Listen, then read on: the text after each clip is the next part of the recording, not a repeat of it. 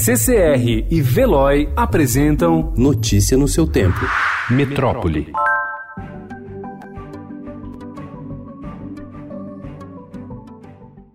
O ano letivo ainda nem começou, mas o gasto com a educação dos filhos já causa dor de cabeça entre os pais. Na busca pelo caderno ou mochila mais em conta, as famílias recorrem a negociações coletivas, compra ou troca de itens usados e grupos nas redes sociais. A Associação Brasileira dos Fabricantes e Importadores de Artigos Escolares estima alta de 8% nas papelarias, acima da inflação oficial, que foi de 3,75%. Mas uma pesquisa bem feita pode trazer alívio ao bolso. Na cidade de São Paulo, o valor dos produtos chega a variar 333%, segundo o Procon Paulista.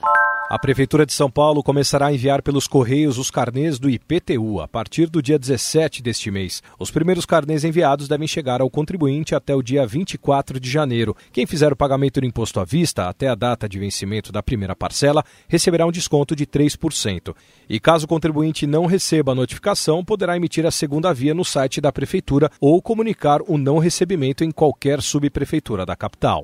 O Brasil inaugura terça-feira a nova estação antártica Comandante Ferraz. Com capacidade para 64 pessoas, ela substituirá a base destruída por um incêndio em fevereiro de 2012 e é apontada por pesquisadores como uma das mais modernas da região. São 17 laboratórios de pesquisa, 14 internos e 3 externos, que servirão principalmente para estudos de microbiologia, biologia molecular, química atmosférica, medicina, ecologia e mudanças ambientais.